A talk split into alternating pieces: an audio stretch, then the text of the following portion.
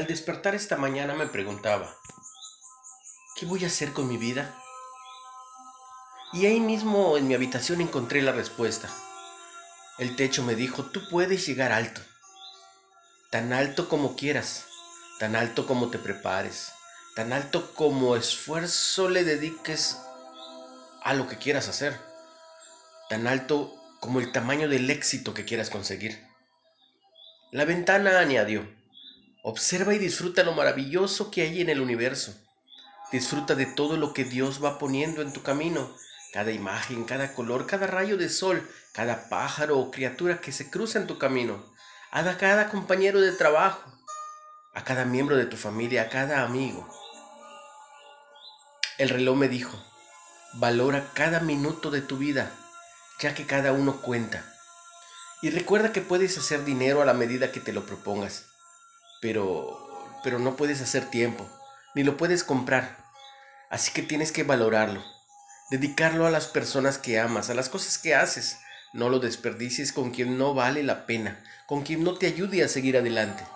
Dedica mucho tiempo a Dios y a platicar de tus planes con Él.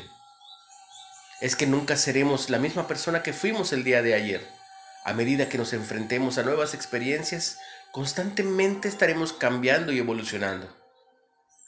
En eso, el espejo me dijo, autoexamínate antes de actuar. Tú eres muy importante. Tu imagen es reflejo de tu salud en la mayoría de las ocasiones. Prepárate, cuídate, protégete de todo lo que te pueda perjudicar, porque todo lo que haces habla de lo que crees, de lo que sientes, y da testimonio de la educación que tus padres y tú mismo te han dado. No hay mejor honra para darle a nuestros padres que la tranquilidad de un buen comportamiento hacia los demás y hacia ti mismo.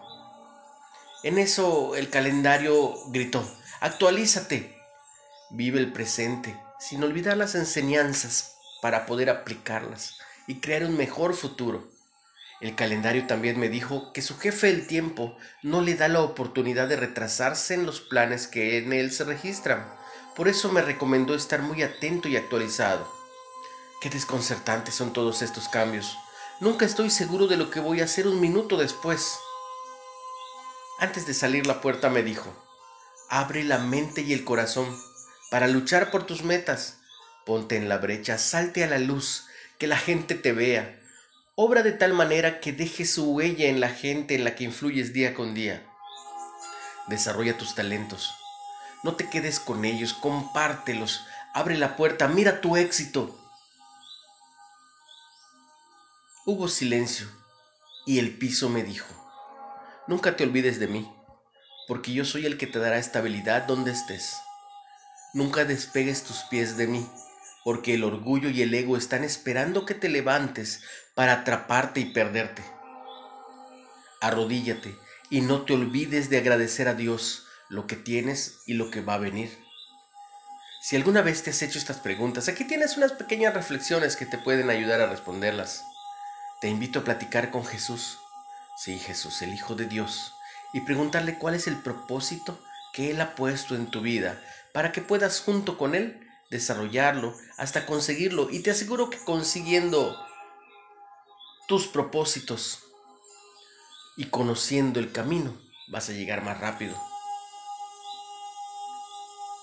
Lo que conocemos como zonas de confort pueden sentirse seguras.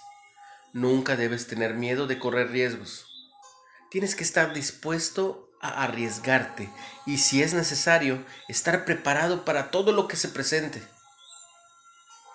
Solo al aventurarte en lo desconocido, podrás descubrir lo que hay al otro lado.